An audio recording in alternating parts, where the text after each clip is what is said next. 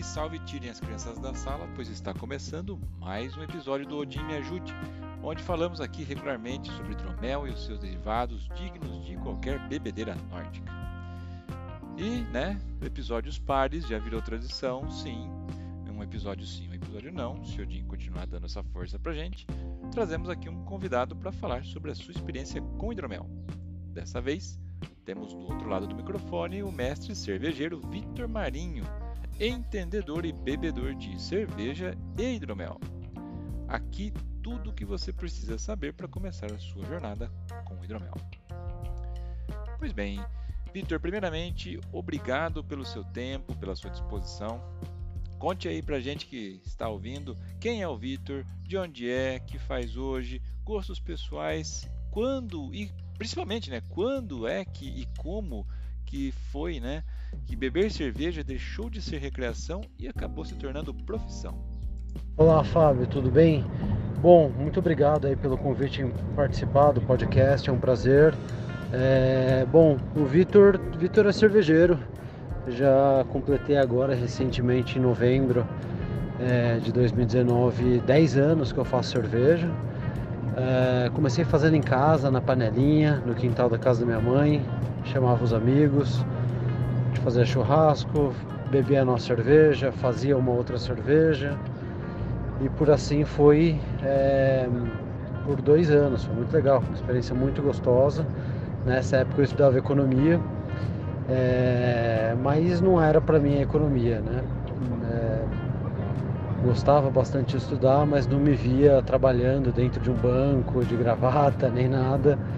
É, a cerveja era o meu hobby e se tinha alguma época que eu podia, quem sabe, arriscar mudar de profissão, seria nessa época. Eu estava então com, com 21 anos, 20 para 21 anos, e resolvi arriscar e foi uma das melhores decisões da minha vida. É, comecei a trabalhar na Cervejaria Nacional, que é um brewpub pequeno é, daqui de São Paulo, e passei por algumas cervejarias, a Madalena, a Dortmund, é, ajudei vários amigos, né, dei uma, uma certa assessoria, consultoria para alguns amigos se profissionalizarem, desde abertura de cervejaria até pegar os cervejeiros caseiros para eles se tornarem ciganos. É, foi assim que nasceu aí as primeiras ciganas do estado de São Paulo lá em 2013.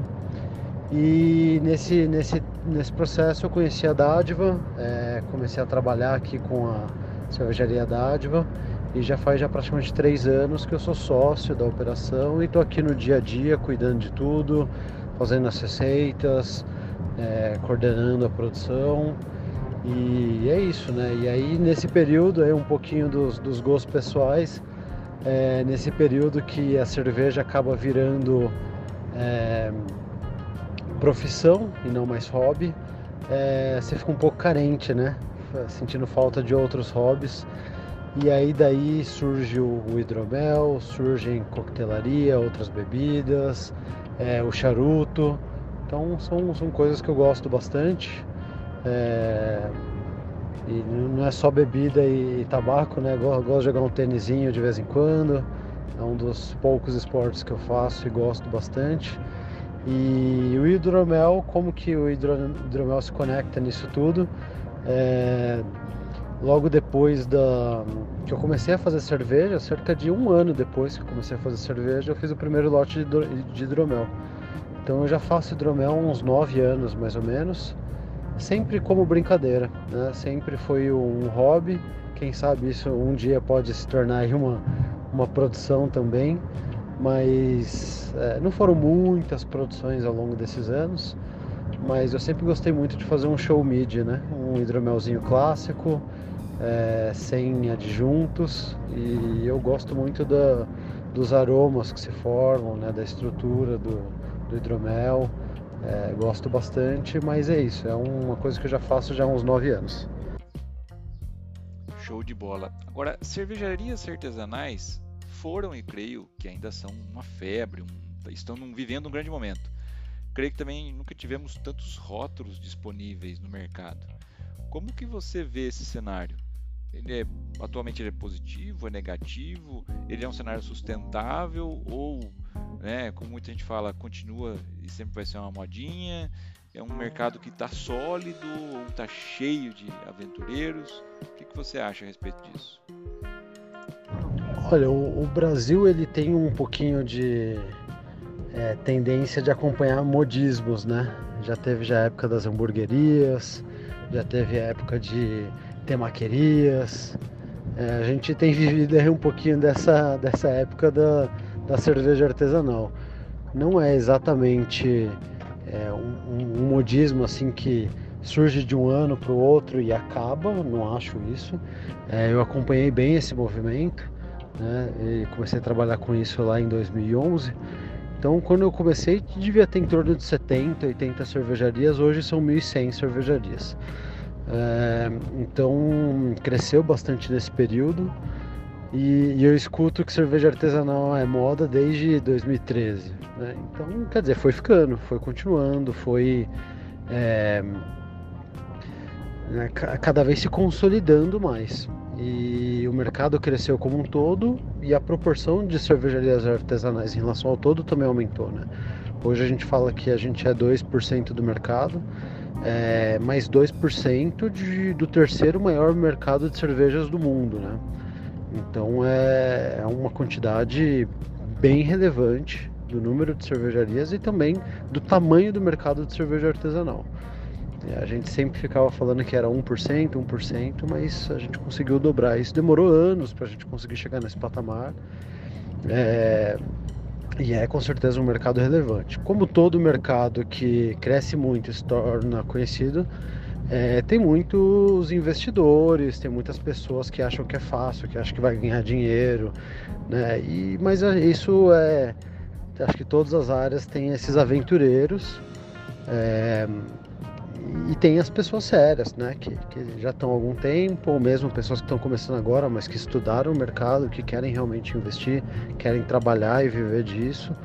É, mas, mas sempre tem esses aventureiros e, e é normal, do jeito que entra esses outsiders do mercado, esses investidores, assim, saem também outros tantos, né? Então é, é cíclico, é normal. Às vezes em 2013, 2014 teve um pouco dessa onda.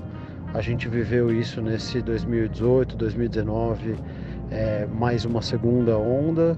É, acho que faz parte um pouco e, e é bom quando acontece isso porque aí o mercado acaba filtrando um pouco, né?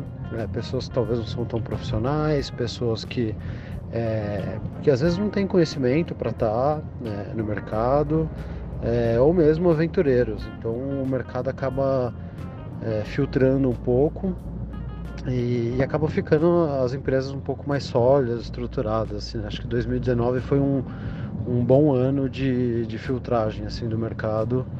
É, de um modo geral. Agora falando um pouco mais né, sobre o hidromel, como foi conhecer o mercado hidromeleiro? Conta pra gente como é que foi a sua experiência com o hidromel e como que você acha que será o mercado daqui para diante. Bom, o mercado de hidromel ele é um pouco mais recente. Ele tem aí seus dois, três anos, quando começou a ficar mais conhecido. É claro que tinha muita gente que já produzia, inclusive às vezes até vendia, mas sem registro, né?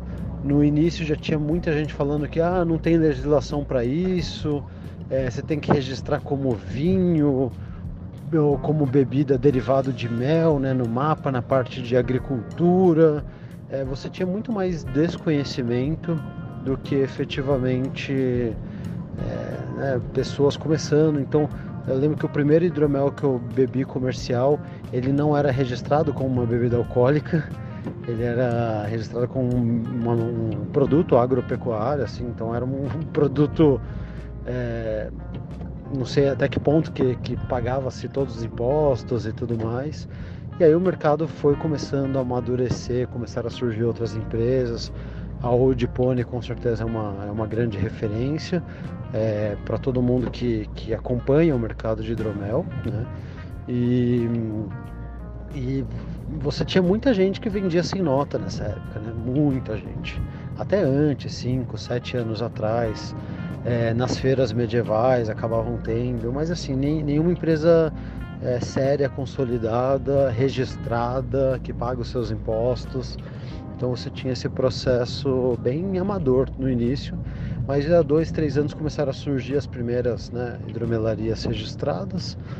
Um, de fato, alguns produtos que chegaram no mercado não eram tão bons assim, tinham alguns produtos bem esquisitinhos. E, e aí acho que isso também é bom que já de cara já teve um pessoal que não gostou, que achou esquisito, é, já meio que deu uma filtrada logo no, no, primeiro ano de profissionalização, que isso é uma coisa boa que talvez a cerveja não teve. É, e, e, hoje você já tem já empresas um pouco mais sólidas ao longo do Brasil, né? Já tem já aí a sua dezena de hidromelarias é, e marcas também, né? Que tem algumas marcas que produzem dentro de hidromelarias ou vinícolas. Né? Então o mercado ele, ele cresceu, mas o público consumidor ainda ele ainda não está acostumado, ele ainda não provou, né? Você tem aí algumas casas temáticas que acabam tendo é, os produtos, sejam hamburguerias, esse tipo de coisa, é, ou mesmo é, é os festivais, as feiras medievais, esse tipo de coisa, né? As, as copas e a associação acaba ajudando a divulgar um pouquinho a cultura de hidromelaria, mas o público consumidor ele ainda está muito devagar, assim, ele ainda está muito conhecendo, testando, ele acaba conhecendo o hidromel por algo meio folclórico, assim, por filme, esse tipo de coisa, mas é, o público mesmo o público de cerveja artesanal é, quase não conhece o hidromel. É, e é muito bacana essa associação que a gente faz com o mercado de cerveja, porque é, de fato o, o, hidromel historicamente ele ficou muito nos países nórdicos, né? uma coisa quase cultural. É, só que o hidromel estourou muito nos Estados Unidos e ele acompanhou muito o movimento da cerveja. Né? Então, nos festivais de cerveja, você tem as, as boas fábricas de hidromel participando, com filas homéricas é, você tem as melhores notas em competições de cerveja, acaba sendo hidromel. É, dentro dos bares cervejeiros sempre tem é, é, um tapzinho de hidromel ou diversas garrafas, você pode comprar em dose. É, então nos Estados Unidos isso está muito forte assim. E nos famosos bottle shares, né, que é quando a gente se encontra com os amigos, cada um leva uma, duas garrafinhas e a gente degusta as cervejas com os amigos sempre acaba tendo um hidromelzinho de uma hidromelaria fodida americana. Então, muito legal esse movimento que o hidromel nos Estados Unidos tem acompanhado o mercado de cervejas, tem se posicionado dentro dessa linha. Até o jeito de fazer hidromel é diferente nos Estados Unidos do que na Europa. É, a técnica, as receitas, a quantidade de adjuntos, ele acompanha bastante esse movimento de cerveja artesanal. E a gente tem, tem visto isso cada vez mais e é muito bacana, assim. É, é, isso só ajuda o mercado como um todo, torna o produto mais conhecido, é, muito mais mercados consumidores entram, porque já é um mercado consumidor de bebida alcoólica consolidado, que quer novidade, que quer provar coisa nova, e o hidromel entra nessa, nessa, né, nessa, nesse mercado e só ajuda, só ajuda a crescer. E eu acho que esse movimento americano a gente pode viver é, aqui no Brasil. É, eu acho que o hidromel tradicional talvez não seja um hidromel que, que tenha tanta força no Brasil, mas esses é, hidroméis com uma carga bem elevada de adjuntos e super intensos, né, com corpo bem elevado, é, doces de fato, esse é o é o hidromel que faz sucesso no mercado cervejeiro é, e eu acho que é uma tendência de a gente ver isso cada vez mais. É, inclusive um dos sócios da Superstition está abrindo uma hidromelaria aqui com um sócio de uma cervejaria, que é o Alejandro da Way, está abrindo a fábrica aqui é, no Brasil. É, e isso é bacana que dá uma boa movimentada e vai é um player assim super importante que entra no mercado e com certeza está todo mundo de olho e acompanhando esse movimento. Eu acabo viajando muito por aí e em alguns países a nossa cerveja não é tão bem reconhecida, pelo menos não na sua totalidade. quando se fala aí de qualidade versus volume. Não sei, pode ser apenas uma impressão equivocada da minha parte. Porém, quando a gente olha para o mercado interno, a gente vê uma gama enorme de opções. O que faltaria para alcançarmos projeção internacional como um país cervejeiro premium, né? como é, sei lá, Alemanha, Bélgica, por exemplo? Bom, falando aí um pouquinho sobre o mercado de cerveja artesanal no Brasil, né? Por que, que aqueles 2% que eu comentei não viram 5, não viram 10? É, infelizmente, a cerveja no Brasil é, é muito cara. Né? Existe um estudo da Abracerva, que é a Associação Brasileira de Cerveja Artesanal, é, que mostra que a cerveja artesanal paga em média cinco vezes mais impostos do que a cerveja mainstream. Né? É uma diferença de 1,50 por litro para 7,50 por, por, por litro. E é muito duro né, a gente viver essa realidade, é muito duro para os empresários, pequenos empresários. É, as cervejarias artesanais acabam empregando muito mais, né, cerca de 10 vezes mais é, empregos por litro produzido do que a grande indústria. E mesmo assim a gente paga muito mais imposto. Então isso acaba inviabilizando completamente o, o negócio de cerveja artesanal. Surgem cervejarias, o mercado tem crescido, é, né, a gente tem uma, uma quantidade e uma porcentagem relevante, importante, mas dificilmente o mercado aqui no Brasil vai virar igual ao mercado americano, com 12, 14, 15% do market share é cerveja artesanal. Eu não acho que isso vai acontecer no Brasil tão cedo. Não sei nem se alcançaria, se não mudar completamente é, a estrutura e, e, como que o mercado é. Né? Nos Estados Unidos, é, as cervejarias pagam por é, é um valor fixo é, por litro. Então, é, na verdade, não é, não é por litro exatamente, eles, eles pagam por gallon, mas é, eles pagam um valor como se fosse um valor por litro de imposto. Então isso é genial, porque não interessa o custo da tua receita, não interessa se a sua cerveja é uma cerveja produzida em larga escala ou em menor escala, é, com custos bem elevados, com insumos bem caros, que o produto acaba não impactando tanto na ponta, porque o imposto não é um multiplicador de aumento de, de custo né? Ele é fixo. Então isso é, é muito legal o sistema como é trabalhado o imposto. É, ou mesmo na Europa, que as cervejarias conseguem crescer de forma bem rápida é, em quase todos os mercados da Europa, eles pagam IVA, né, um imposto único, uma taxa única de cerca de 18%. Aqui uma indústria no Brasil paga entre 50% e 55%. Então assim, a, as diferenças são muito, muito difíceis. É, até mesmo a gente que está começando a exportar um pouquinho o nosso produto, a gente manda pequenas quantidades por enquanto, mas a gente manda, já é o terceiro ano que a gente tem já programação de exportação. É, a gente não, não consegue chegar com preços competitivos, mesmo quando a gente zera o imposto de exportação, é, quando faz importação a gente não paga esses impostos, é, o custo dos insumos são muito altos aqui no Brasil né, por todo custo, estrutura, Brasil aí, que, que é um pouco da nossa realidade. É, um exemplo, por exemplo, para a gente fazer um comparativo.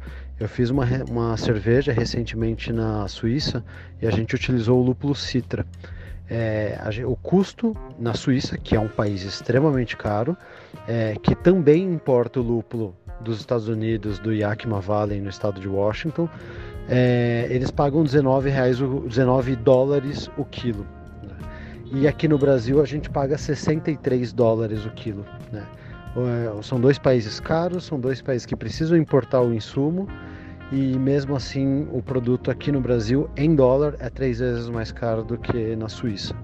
Então é, é um pouco difícil assim, né? A gente não consegue é, ter preços competitivos, é muito difícil conseguir exportar, é muito difícil conseguir chegar em preços razoáveis e chegar com preço no mercado interno, que é inviável. Né? Então, enquanto não tiver uma mudança de estrutura relevante, que eu também não vejo isso acontecendo no curto nem no médio prazo, é, dificilmente o mercado cervejeiro vai crescer de uma forma consistente, relevante e vai fazer o market share pular de 2% para 15% igual nos Estados Unidos.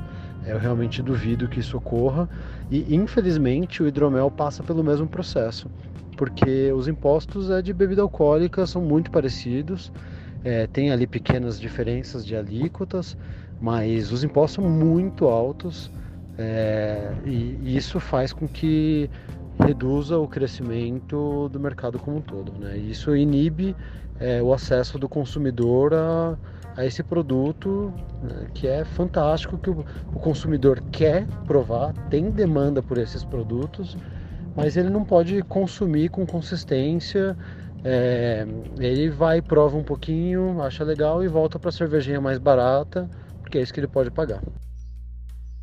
Victor, mais uma vez, obrigado pelo seu tempo. Certamente você será convocado aí durante 2020 para outros papos, porque tem muita coisa legal vindo por aí nesse ano, né? E, bom, sucesso em todas as suas frentes de trabalho e divulgação. Bom, o microfone fica aberto para você agora. Bom, é, antes de mais nada, queria agradecer o convite, o bate-papo. É, apesar do cenário ser um pouquinho, né, até desanimador, a gente fala assim. É, né, ele é desanimador do ponto de vista de impostos, ele é desanimador é, do ponto de vista de custos, mas apesar dessas dificuldades, a gente faz o que a gente gosta, né? Fazer cerveja, fazer hidromel. Para quem já está começando a trabalhar com hidromel, também é uma coisa. Acho que tem pouquíssimas pessoas que fazem isso no Brasil, mas é, é super gostoso. É, e trabalhar com cerveja é uma delícia, né? É super estressante, é indústria, né? Tem todos os seus problemas, mas ainda assim é, é aquilo que a gente optou por fazer, né? Que a gente não foi obrigado a fazer, a gente optou por fazer. É aquilo que a gente gosta de fazer. E é muito legal isso, né? É muito bacana. É... O mercado tem as suas dificuldades, mas cresce. Né? É... O mercado tem, ainda mais para o hidromel, que é oceano azul, né? Dá para dá para construir o mercado inteiro. Então é uma coisa bacana. É, não é para ninguém ficar desanimado com a mensagem, pelo contrário, é para o pessoal ficar entusiasmado porque tem muito espaço para quem quiser, inclusive, trabalhar com isso. Tem muito espaço. É, se não tivesse espaço, eu também não apostaria, né? Então, dentro da nossa distribuidora, a gente também trabalha com o Old Pony, é uma das marcas que a gente distribui e gosta de, de trabalhar com o Old Pony. É, e, então, o Short Mid que, que a Old Pony lançou foi a dádiva que invasou é, na nossa invasadora de latas. Né? O produto foi feito na Audipone, mas a gente que enlatou. Então, se a gente também não acreditasse, a gente não entraria nessa juntos aí de braços dados e, e querendo apostar, investir, fazer o mercado crescer, é, tornar relevante. E, e, quanto mais pessoas entrarem nesse mercado, mais o mercado fica conhecido. É, Acho que a cultura do hobby é uma coisa que precisa melhorar também. Né? No início da cerveja artesanal, as acervas de cada estado, serva paulista, mineira, contribuíram muito para a formação do mercado. É, eu vejo isso acontecendo com hidromel, mas em menos escala. Então acho que a gente tem que precisar apoiar bastante as associações é, para que isso se torne uma cultura relevante, conhecida, que mais pessoas entrem é, todo mundo tem a ganhar com isso. Então é a minha, a minha aposta e desejo a todos que continuem fazendo cada vez mais hidroméis deliciosos e chamem os amigos para também fazerem hidroméis em suas casas, é, consumir nos bares. É, é, uma, é um mercado muito gostoso, muito prazeroso, não só para o consumidor, mas para quem faz. Então é isso. Muito obrigado pelo convite e Bons hidroméis a todos. Pois bem, meus amigos, com narração de Fábio Camatari, este foi mais um episódio do podcast Odin Me Ajude. Toda primeira e terceira quinta-feira de cada mês, um episódio estupidamente gelado esperando para ser degustado por você. Se você gostou desse episódio, continue conosco. Vamos apresentar informações, receitas, papo de boteco ou de taverna e afins sobre o universo do hidromel. Apresente esse episódio para cinco amigos e nos ajude a espalhar mais informação pelos nove mundos. Estamos aí em todas as plataformas de podcasts, como o Spotify, por exemplo. Aproveite também para se conectar às nossas redes sociais e ficar atento aos lançamentos e promoções. Este podcast é um oferecimento da hidromelaria Old Pony. Acesse aí oldpony, pony termina com y.com.br, conheça o nosso site, a nossa loja online. Claro, se você for maior de 18 anos. E que Odin nos ajude.